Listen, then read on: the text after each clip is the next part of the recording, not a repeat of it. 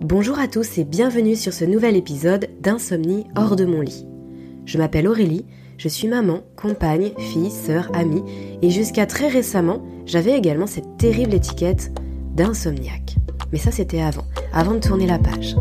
Chaque semaine, je vous partage mon expérience de l'insomnie, des paroles d'experts, des lectures inspirantes, des réflexions, des conseils et des pistes à explorer pour sortir de l'insomnie de façon naturelle et ainsi profiter pleinement de votre vie.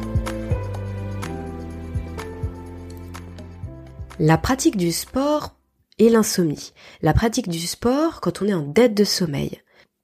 Est-ce que ce sont finalement deux notions qui sont compatibles? Est-ce que c'est favorable de pratiquer une activité physique lorsqu'on est en période d'insomnie? Et si oui, comment? Ou laquelle ou quand? Finalement plein de questions. Après ce petit moment ensemble, vous y verrez nettement plus clair. Je vais vous proposer dans cet épisode une petite réflexion sur euh, les choix d'action que vous pouvez opérer dans votre quotidien et sur, euh, bah, sur l'activité sportive plus précisément. Puis on verra ensuite quels sont les éléments vraiment concrets, les exercices, euh, la pratique en fait que vous pouvez avoir pour pratiquer votre sport, votre, votre activité en période d'insomnie, mais aussi comment le sport ou l'activité physique finalement, quelle qu'elle soit, euh, peuvent être aussi un levier à activer pour sortir de l'insomnie. Alors vous remarquerez que j'ai utilisé le terme de favorable. Est-ce que l'activité sportive est favorable euh, lors de périodes d'insomnie? Je n'ai pas utilisé le terme de conseiller. Euh, c'est volontaire et je voudrais juste m'arrêter quelques instants là-dessus. Conseiller, ça voudrait dire que quelqu'un vous, euh, vous dit de le faire ou de ne pas le faire. En réalité, je pense que par rapport aux soucis d'insomnie qu'on peut rencontrer, personne ne peut et ne doit choisir pour vous. C'est vraiment vous qui sentez, c'est vous qui devez être euh, vraiment connecté à votre corps pour décider ce que vous allez faire et pourquoi. Je dis pas du tout que c'est facile, je dis pas du tout qu'on peut le faire dès le début, mais euh, c'est pour ça que moi je parle souvent de pistes de réflexion, de, pistes à explorer, en plus des, des, conseils, parce que juste de, je veux dire, de le fait d'être conseillé sur quelque chose, ça sous-entend une certaine passivité. Et vous savez que dans le podcast, moi je vous encourage vraiment à vous recentrer sur vous-même pour faire vos choix. Et vous allez voir que c'est pas anodin si je vous parle de ça dans ce, dans cet épisode-là, parce que, en l'occurrence, la réponse à la question qu'on se pose, à savoir est-ce qu'on peut pratiquer du sport quand on est en, vraiment en insomnie chronique, ben en fait la réponse elle est comme souvent, ben ça dépend. Et le souci c'est que c'est pas souvent la réponse qu'on a envie d'entendre, euh, que la plupart des gens ont envie d'entendre. On a envie d'avoir que quelqu'un nous donne une feuille de route. On a envie presque d'être mise dans une case et de se dire ben ça a marché pour quelqu'un d'autre, ça a marché pour mon voisin, donc je voudrais bien que ça marche sur moi. On préfère parce que c'est plus facile, parce que finalement ça nous enlève une part de responsabilité.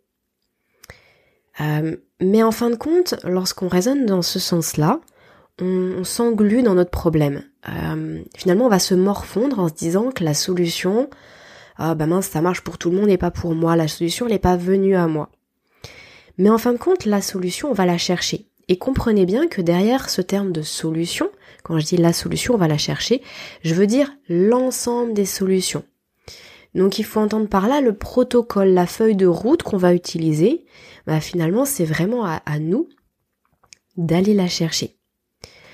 Donc on va pas se calquer sur des choses dogmatiques, préétablies, et qui soi-disant fonctionnent pour tout le monde.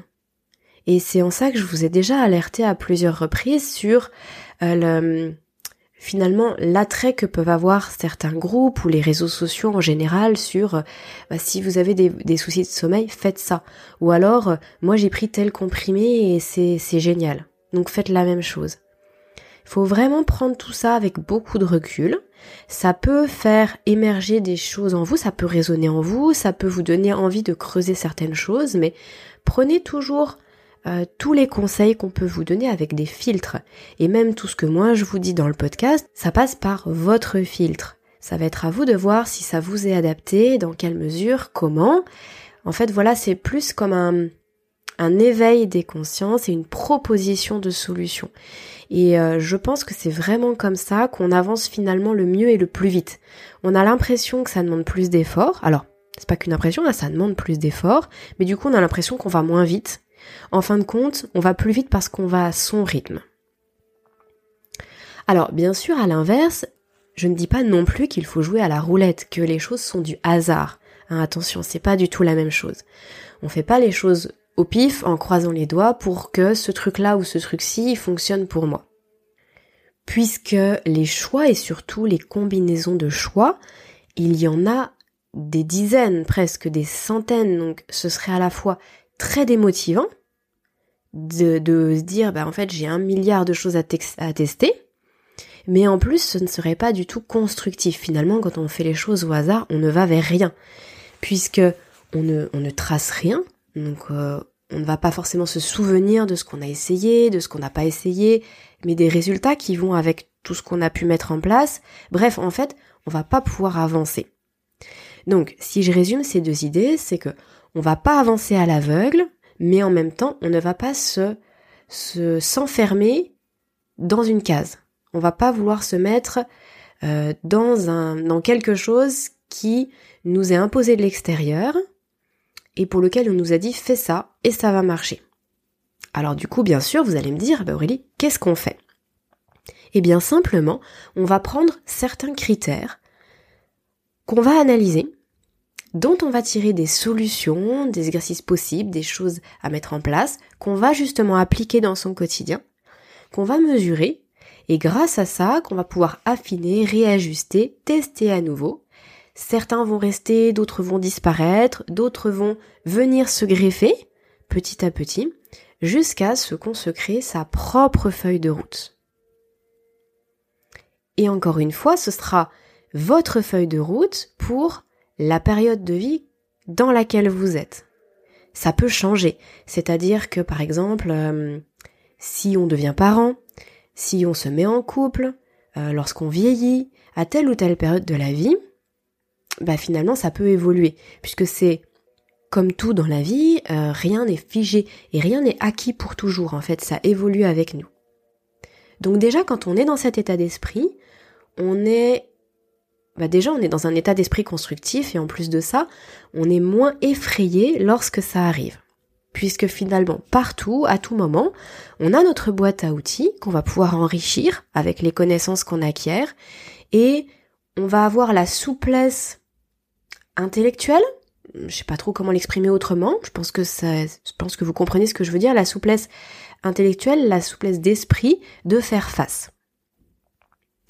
Alors, maintenant que euh, tout ça est, dit et, euh, et, qu'on part vraiment sur, euh, sur les bonnes bases, du coup, ce que je vais dire par la suite va vous paraître probablement plus clair et vous allez voir qu'on ne peut pas répondre à la question de faut-il faire du sport lorsqu'on est lorsqu'on est insomniaque, lorsqu'on est en période de vie difficile, oui ou non? Ben en fait vraiment ça dépend. Alors, par quoi on va commencer? Ben finalement on va commencer par se poser maximum de questions. Euh, par exemple, on va se demander depuis combien de temps je suis dans cette situation d'insomnie?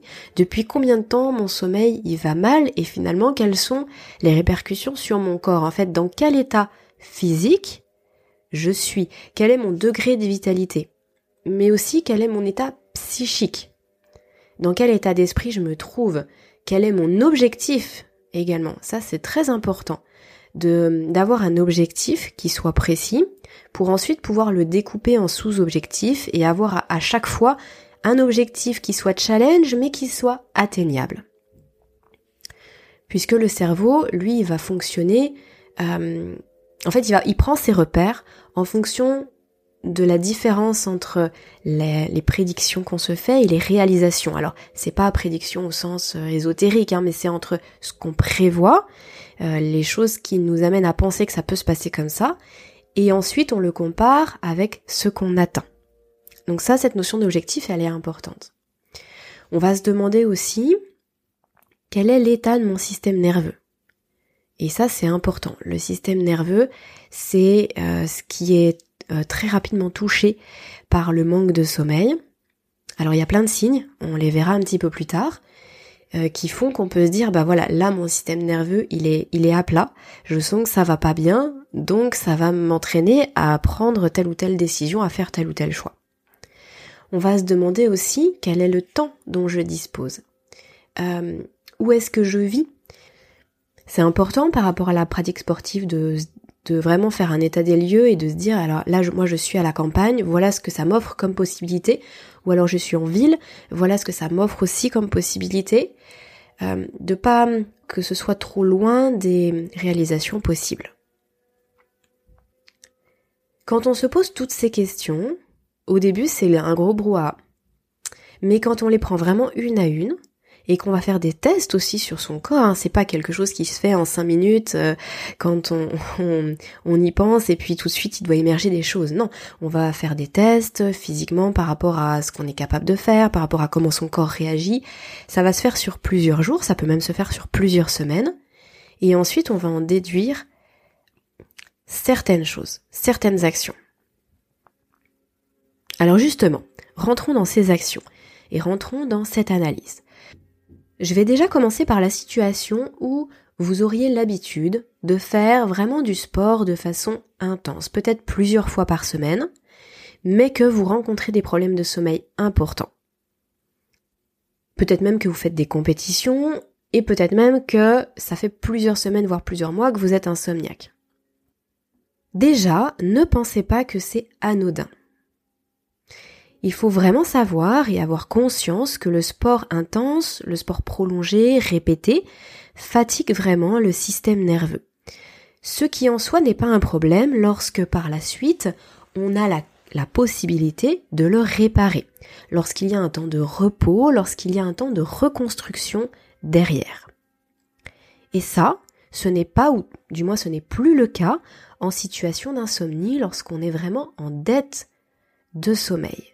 Donc, au lieu d'entretenir un cercle vertueux, qui fait que le sport va finalement nous donner de la tonicité physique, va euh, bah, nous faire du bien au moral, va euh, nous mettre dans un état d'éveil et de bien-être, on va basculer dans un cercle vicieux où on va s'épuiser nerveusement et physiquement. Parfois, il faut être capable de se dire qu'on baisse le pied pour mieux revenir après. Donc l'idée, c'est, l'idée que j'essaye de vous partager ici, c'est de ne pas s'accrocher à sa pratique comme une, une espèce de bouée de sauvetage. Ça ne veut pas dire que on ne peut pas revenir à une pratique euh, intense, régulière, etc. après. Et ça ne veut pas dire non plus qu'il faut tout arrêter. Hein. Rien n'est binaire, vous savez, l'alternance 0-1, c'est pour les ordinateurs, c'est pas pour les êtres humains. Tout est question, pour nous, pour notre corps, tout est question de nuance. Et justement, c'est notre force. Donc on peut simplement ralentir, s'adapter, repartir, euh, refaire plus d'intensité par la suite, etc. Mais en période de dette de sommeil, on ne peut pas faire comme si ça n'existait pas. Il faut vraiment prendre son état en compte. N'oubliez pas non plus que le repos est une phase anabolique. Ça veut dire quoi? Ça veut dire que c'est une phase de construction. Donc pour toutes celles et ceux d'entre vous qui sont vraiment en recherche de force, de performance, de prise de masse musculaire, euh, oui, de, de performance, c'est ça, d'amélioration. C'est le repos et du coup, a fortiori le sommeil, qui va vous permettre d'atteindre vos objectifs. Et ça, on l'oublie trop souvent. On pense que c'est juste l'entraînement qui permet d'atteindre ses objectifs. En réalité, c'est faux. C'est vraiment le combo entraînement et repos. Plus cette alternance entre les deux est faite de manière euh, intelligente, optimale, intelligente dans le sens physiologique, hein, que ça colle aux besoins du corps, alors plus ça marche et ça marche vite et ça marche bien. Parce que l'exercice physique en lui-même, il est catabolique. En fait, on détruit les fibres musculaires, on, fatigue, mais c'est pour ensuite reconstruire et reconstruire mieux. Mais pour ça, il faut du repos au corps, il faut cette phase de reconstruction. Alors, bien sûr, au début, on ne s'en rend pas compte. On se rend pas compte, quand on commence à être en dette de sommeil, on se rend pas compte que notre activité physique, elle, euh, elle ne peut pas forcément rester telle qu'elle et qu'il va falloir ralentir. Parce qu'on a l'impression que ça ne change rien en fait. Et puis on voudrait que ça ne change rien. Et en plus, le corps, encore une fois, n'est pas une machine. C'est pas on-off. Je fonctionne ou piouf d'un seul coup, je ne fonctionne plus. Non.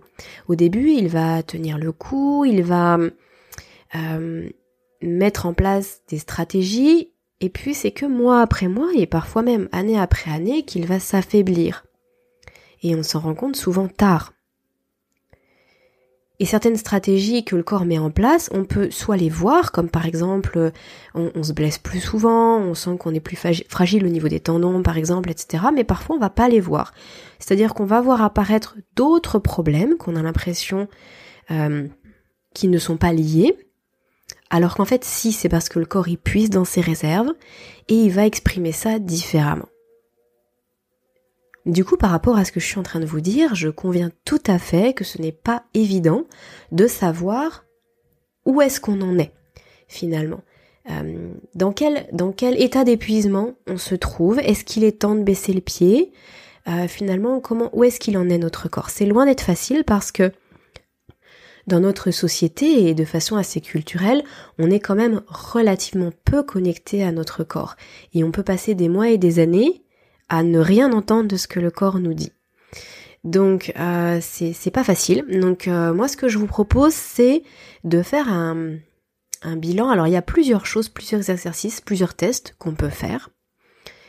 Déjà il y a la récupération après un effort physique. Ça c'est vraiment un signe. Si vous mettez une semaine à récupérer d'une séance intense ou d'une compétition, euh, c'est vraiment le signe que vous donnez trop d'intensité à votre entraînement ou à, ce que, à, votre pratique. Si après, lors de votre pratique, vous vous sentez, euh, comment dire, ramolli, vous savez, vous n'avez pas de peps, euh, vous vous sentez, euh, vous faites les choses parce que vous vous êtes dit qu'il fallait faire ça, que vous l'avez noté, ou vous êtes avec un, un, camarade ou une collègue ou n'importe, c'est que vous faites la même chose que lui, mais voilà, sans sans envie finalement, ça c'est un autre signe aussi. Et après, moi je pense que euh, le fait de se pencher sur son système nerveux, comme je l'évoquais un petit peu tout à l'heure en préambule, c'est, à mon sens, très intéressant. Parce que la force, elle n'est pas que musculaire. La santé musculaire, d'ailleurs, vient en grande partie du système nerveux. Et donc, comme on le sait, le système nerveux, il est fortement impacté par le manque de sommeil, par l'anxiété, par la dépression. Euh, tout ça, c'est lié. Euh, et quelle est la cause, quelle est la conséquence? Honnêtement, en fonction de chaque personne, c'est différent. Mais bien sûr qu'on sait que c'est lié. Donc finalement, se pencher sur la qualité de son système nerveux, ça me paraît vraiment être un très bon indicateur. Alors comment vous pouvez faire ça? Vous pouvez faire par exemple euh, des exercices de euh, d'explosivité. Par exemple, si vous êtes accroupi, essayez de faire un saut d'un seul coup, euh, comme pour surprendre quelqu'un. essayez de voilà vous juste vous sautez en l'air ou alors vous êtes debout et vous essayez d'un seul coup de sauter en avant. En fait, tout ce travail d'explosivité, ne, demande pas forcément de la force musculaire, parce que là, l'idée c'est pas d'aller loin ou d'aller haut, mais c'est simplement la, la tonicité et la capacité de réaction de vos muscles. Et ça, c'est lié au système nerveux. Et si vous voyez que ça, vous n'arrivez pas à le faire, ou alors que vous vous sentez que c'est vraiment pas tonique, que c'est tout, euh, je sais pas comment on pourrait dire cotonneux, euh, là c'est signe qu'il y a quelque chose qui ne va pas. C'est vraiment signe que là il faut ralentir. Et honnêtement, on s'en rend pas forcément compte parce qu'on peut être capable, par exemple à la salle de sport, on peut être capable de soulever des charges importantes parce que le corps est habitué. Mais par contre, on va pas être capable d'avoir cette explosivité dont je vous parle. Ben, ça veut dire que le système nerveux, il a besoin de repos. Euh, là, je vous explique tout ça, mais peut-être que pour certains d'entre vous qui ne pratiquent pas d'activité physique intense ou régulière, vous allez peut-être penser que ce que je dis, c'est soit extrême, soit logique. Finalement, quand on est fatigué, bah, on s'arrête, on en fait moins. Mais en réalité, c'est vraiment pas si évident que ça. Pas du tout même, en fait.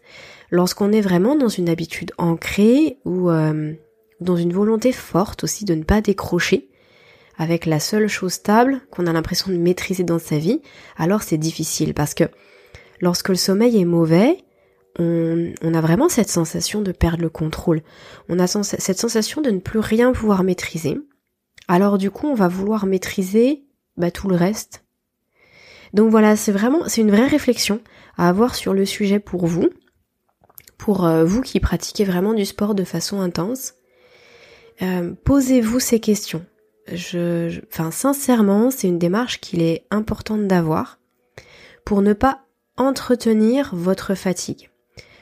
Moins vous allez appliquer de stress et de, de, contraintes trop fortes à votre corps, plus ce sera facile de renouer avec votre sommeil. Donc même pour ces deux choses qui semblent euh, décorrélées, en fin de compte, par effet boule de neige, ça devient corrélé.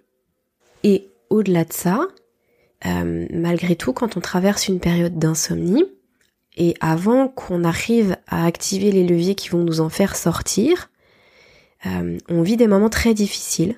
Donc j'ai envie de dire, autant ne pas en rajouter.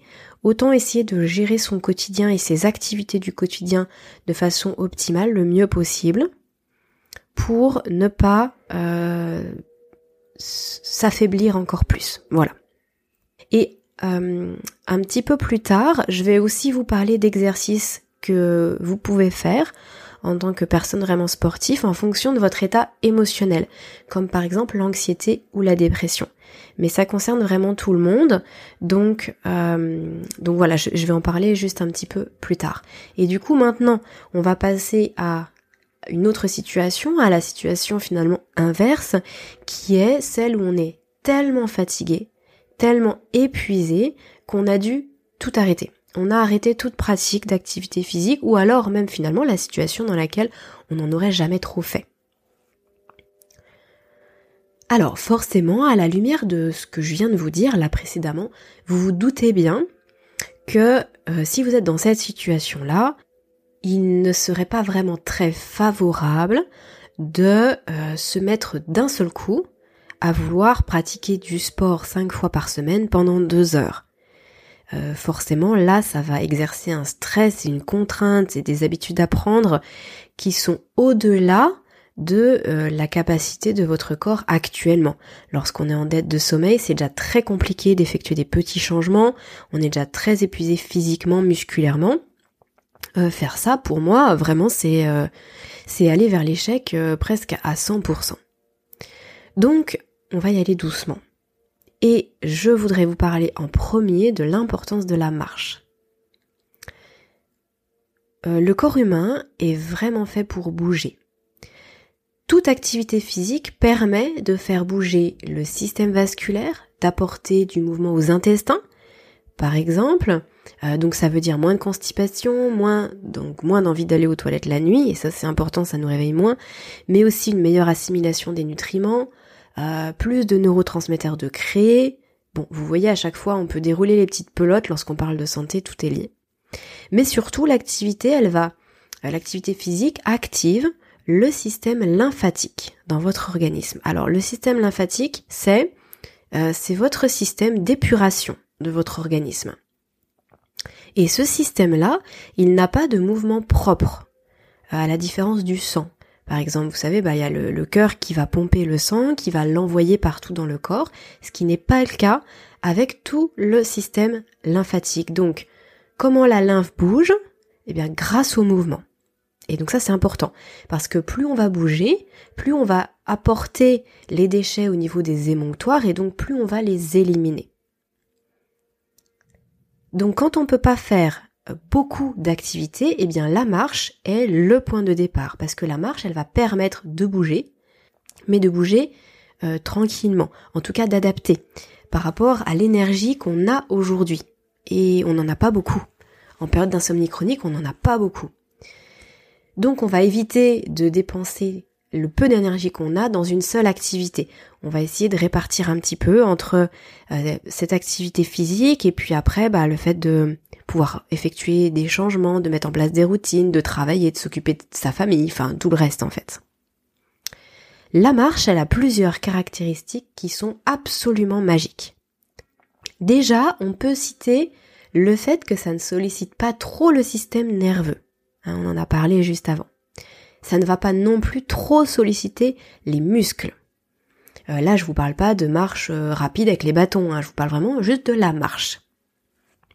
Donc ça sollicite pas trop tout ça, mais en même temps, comme je vous le disais, ça fait bouger le système lymphatique. En plus de ça, la marche, on peut la pratiquer finalement partout et presque à tout moment. En plus, c'est gratuit. Et il y a aussi un autre élément, c'est que ça permet de redresser sa posture.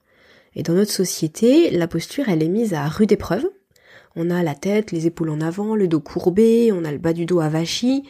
Euh, bref, c'est pas top et du coup on peut se retrouver avec des douleurs qui vont nous empêcher de dormir parce que les, les douleurs au cervical, les maux de dos, ça empêche de bien dormir.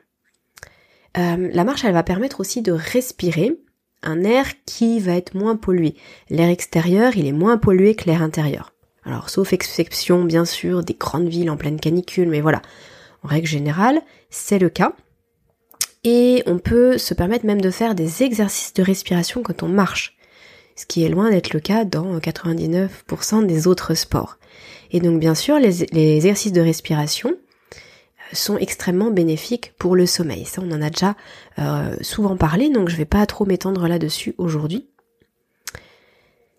Et euh, la marche, elle va permettre aussi de se reconnecter à la nature. Parce que le mieux, bien sûr, le, must, du must, c'est d'aller marcher dans la nature. Et ça, ça fait baisser de façon significative son taux de cortisol si toutefois celui-ci était trop, trop élevé, euh, incontrôlable. Et c'est souvent le cas en période d'insomnie. Ou alors, justement, ça va être la raison qui fait qu'on va basculer vers l'insomnie. Donc bref, euh, c'est important de pouvoir se reconnecter à la nature. Alors, pour les personnes qui habitent en ville, c'est pas non plus, alors c'est pas ce qu'il y a de plus optimal, on est d'accord, mais ça peut rester bénéfique parce que ce qui va compter, ça va être l'intention que vous allez placer derrière votre marche. C'est surtout ça qui compte. D'ailleurs, si vous allez marcher même en pleine campagne ou en pleine forêt, euh, en vous disant que vous perdez votre temps, que vous auriez me fait faire ça, ça, ça à la place, forcément, il n'y aura pas l'effet escompté. Maintenant, même en ville, si vous sortez, même une demi-heure, que vous allez profiter de l'air, des quelques rayons du soleil, euh, là, de l'automne, ou que vous marchez en ville en, pour une fois, en levant la tête, en contemplant l'architecture des bâtiments, etc., en passant par des parcs, en euh, souriant quand vous voyez des, des enfants qui se courent après, bref, bingo. Là vraiment, il y a du bénéfice. Et puis, ce qu'il y a de bien aussi avec la marche, et ce sera mon dernier point, c'est qu'on peut très bien marcher pendant une demi-heure, pendant 45 minutes, voire une heure d'un coup, mais même plus finalement. Mais on peut aussi marcher euh, peut-être euh, trois fois 10 minutes après chaque repas. C'est en plus d'être excellent pour la digestion, c'est très facile à caser dans sa journée. Parce que même si on est au travail après sa pause déjeuner, on peut très bien se dire allez je vais marcher 10 minutes. On peut très bien aller marcher 10 minutes euh, le soir après, après manger, on fait le tour de son quartier. Vraiment, c'est possible. Et donc, tant mieux. Ça laisse une possibilité de plus. En tout cas, ça, c'est un frein en moins pour le faire. C'est vraiment possible qu'en état d'épuisement physique intense, ce soit la seule chose que vous pouvez faire. Et dites-vous que c'est ok. On a l'impression quand on fait de la marche, on se dit c'est pas une activité physique, c'est pas du sport, euh, je fais rien. Alors oui, c'est vrai, c'est pas du sport en tant que tel, mais non, vous ne faites pas rien. Lorsque vous aurez retrouvé de la vitalité, alors vous pourrez, et d'ailleurs je vous encourage vraiment même à faire plus, à viser plus, parce que l'activité physique bien sûr fait partie intégrante de la santé et de la bonne santé. Mais lorsqu'on est trop épuisé, eh ben on va commencer par petit pour ensuite aller vers plus. On garde en tête que on va avoir de la gratitude pour ce qu'on fait et qu'on va surtout être bienveillant avec son corps. Oui, aujourd'hui il peut pas faire plus, et ben demain il fera plus, il fera mieux, il fera différemment. Et je vous disais effectivement à l'instant que je, enfin, je vous encourage à faire plus après, effectivement. Euh, le sport, ça permet d'augmenter la pression du sommeil. Donc la pression du sommeil, c'est pas le stress du sommeil, hein, c'est vraiment la l'accumulation du sommeil. Vous savez comme euh, comme le, sable qui tombe dans un sablier. Mais c'est ça en fait la pression du sommeil. Hein. C'est toute l'accumulation de l'activité qui le soir fait que on est fatigué. Comme je vous le disais, ça permet d'éliminer les toxines, ça permet de produire plus de neurotransmetteurs, donc c'est utile au sommeil, ça permet d'être moins stressé, donc oui, c'est vraiment euh, essentiel pour être en bonne santé, mais on va y aller à son rythme. On va cheminer vers cette activité physique, mais pas trop vite. Et quand je dis activité physique, c'est pas sport de haut niveau, hein. On n'a pas besoin de faire de marathon ou de faire 3 heures de hit à 6 heures du matin pour avoir les bienfaits du sport, hein. Ça va vraiment être euh, ce qui vous correspond, ce qui matche avec votre vie. Ça peut être trois fois par semaine par la suite de faire une séance d'une heure, par exemple. Bref. Faudra juste veiller à, à ce que oui, ça corresponde à votre rythme de vie, mais aussi à faire une place dans votre quotidien pour ça. Alors justement, si vous voulez, après avoir euh, fait la marche, si vous commencez à vous sentir mieux, euh, ou si vous êtes euh, déjà pratiquement pratiquant de sport, mais que vous sentez qu'il faut baisser le pied, bref, dans toutes les situations, voici les pistes que je vous conseille d'explorer. Il va falloir vous poser la question de quel type d'activité physique vous allez faire. Est-ce que je fais plutôt de l'intense? Est-ce que je fais plutôt euh, de l'endurance Est-ce que je fais un mix des deux? Est-ce que je fais du très très intense mais très peu souvent?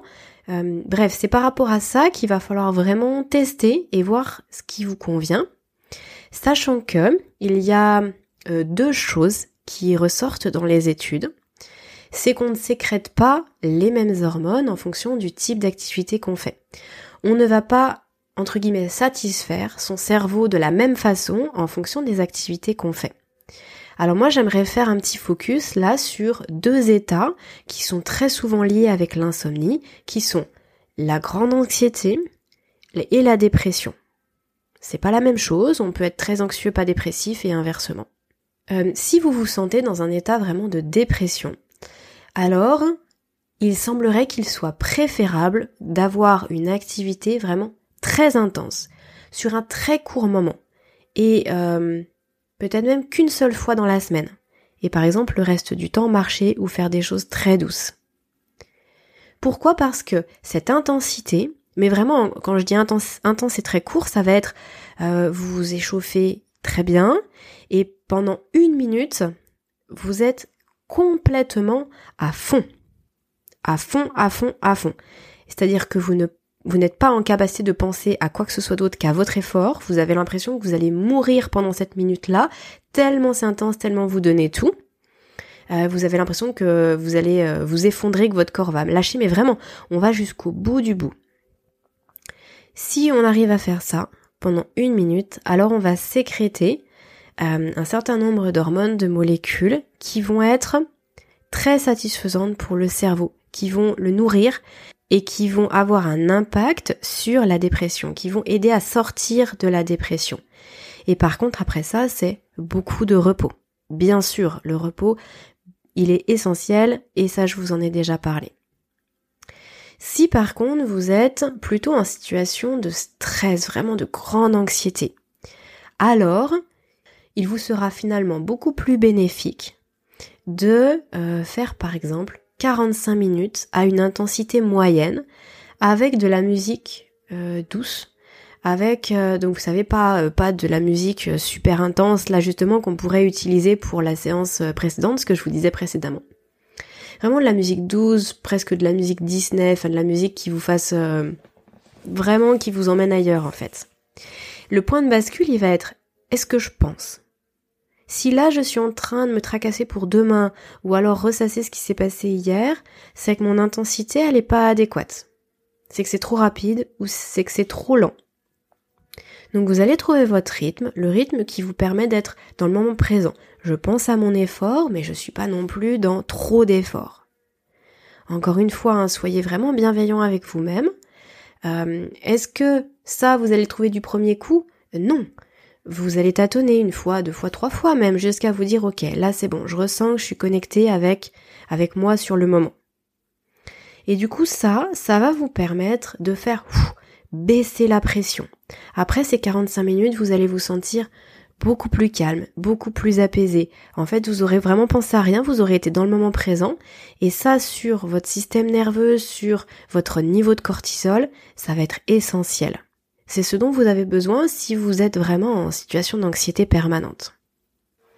Donc ça, ça peut se faire sur un vélo, sur euh, juste un footing, ça peut se faire finalement sur une activité qui vous plaît. Peu importe.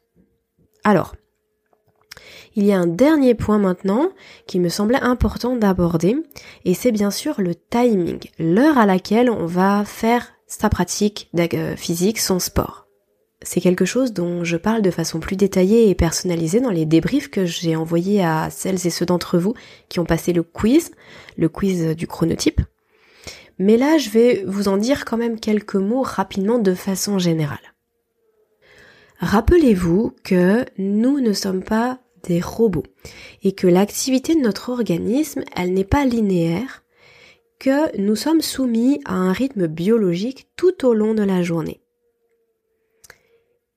Et deuxième point, rappelez-vous aussi que les activités qu'on a le jour, elles vont impacter de façon positive ou négative la qualité de notre nuit. Donc, finalement, euh, tout ça, ça veut dire simplement que tous les moments ne sont pas favorables à la pratique de l'activité physique, et notamment le soir il y a énormément de personnes qui vont par exemple à la salle de sport de 20h à 22h, qui font vraiment deux heures de séance intense euh, et qui sont plutôt contents finalement de pouvoir venir à la salle même s'ils viennent tard. Mais qui, d'un autre côté, pour la plupart, vont se plaindre de difficultés d'endormissement. Et c'est tout à fait normal. En fait, faire du sport en soirée, ce n'est pas compatible avec le sommeil.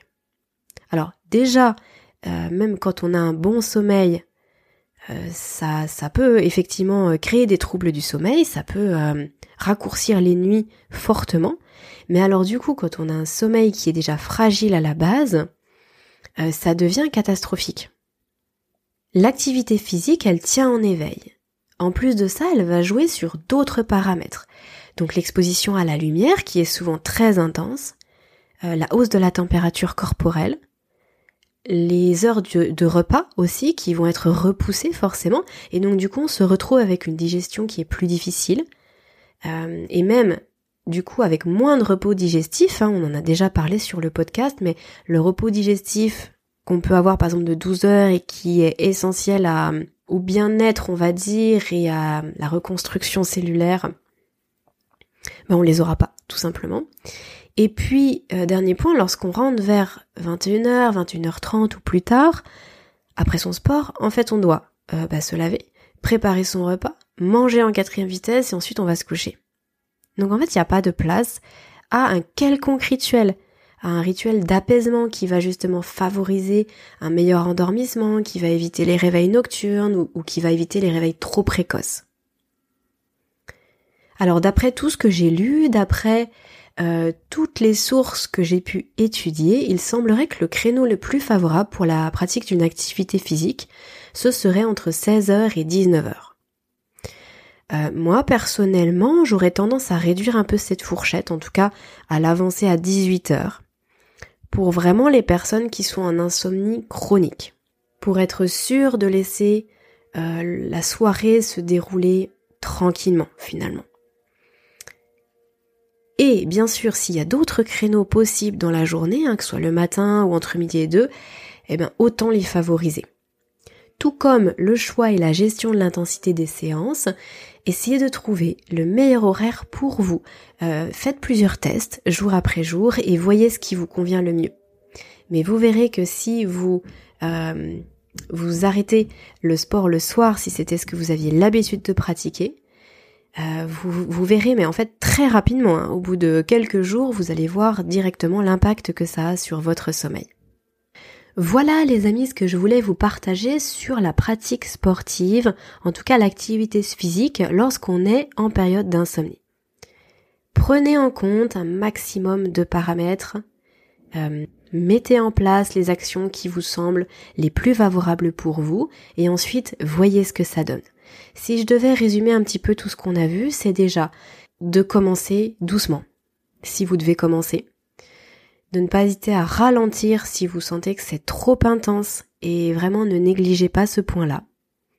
Adaptez ensuite le type de séance que vous allez faire. Toutes les séances ne conviennent pas à toutes les situations. Et ça, c'est important d'en avoir conscience. Ensuite, faites attention au timing, l'heure à laquelle vous allez faire votre activité physique, elle est importante. Maintenant, ne négligez pas non plus l'importance de faire du sport. Euh, franchement, avoir une activité physique, c'est essentiel pour le sommeil. Mais on y va progressivement. Et si on est capable que de marcher, eh bien on ne fait que marcher. Ça ne veut pas dire qu'on va rester là-dessus tout le temps, mais ça va être un point de départ. Alors avant de vous laisser et en petite conclusion de ce podcast, euh, je voudrais simplement vous dire que dans la description de l'épisode, je vais vous mettre un lien vers une vidéo extrêmement passionnante. Cette vidéo, moi, elle m'a, euh, elle m'a bouleversée. Elle a vraiment eu un impact très fort sur ma compréhension de, bah, du, du corps, en fait, enfin du cerveau plus particulièrement, par rapport à l'état dépressif et à l'état anxieux. C'est une vidéo que vous allez trouver sur la chaîne Verisme TV. Une vidéo de Pierre, enfin c'est un échange entre Pierre euh, et Julien Pinault de la chaîne Strong Fit. Euh, donc c'est un, interview, un échange entre eux qui est, alors je, vous assure, c'est euh, très technique. Je sais que ce n'est pas du tout à la portée de, de tout le monde. Il faut vraiment être très très curieux mais aussi avoir des bonnes bases en physiologie. Moi c'est une vidéo que j'ai dû revoir une seconde fois pour, euh, pour vraiment comprendre toute la portée et, saisir vraiment tout. Donc euh, ça va pas forcément vous ça je sais que ça ne va pas plaire à, à, tout le monde tout simplement en plus il faut pouvoir lui accorder une heure et demie je crois c'est à peu près une heure et demie une heure vingt à cette vidéo euh, mais pour vraiment ceux d'entre vous qui veulent creuser le sujet, qui sont passionnés de sport, qui sont euh, vraiment dans la compréhension aussi de la physiologie du fonctionnement du cerveau, du corps, etc. Euh, ben franchement, foncez, ça va vraiment vraiment vous plaire. Voilà, on a abordé aujourd'hui, j'espère de façon la plus exhaustive possible, l'approche de l'activité physique lorsqu'on est vraiment en dette de sommeil et j'espère vraiment que ça vous a plu. Voilà, cet épisode touche à sa fin. Si le contenu que je vous propose sur le podcast vous aide à cheminer vers un sommeil plus serein et à vivre mieux, alors je vous invite à le noter tout simplement et à m'offrir 5 petites étoiles. Cela soutient vraiment mon travail et m'encourage chaque semaine à vous proposer ce contenu gratuit. Alors merci beaucoup à mercredi pour celles et ceux qui reçoivent ma newsletter hebdo et sinon à vendredi pour le prochain épisode. Et d'ici là, prenez bien soin de vous.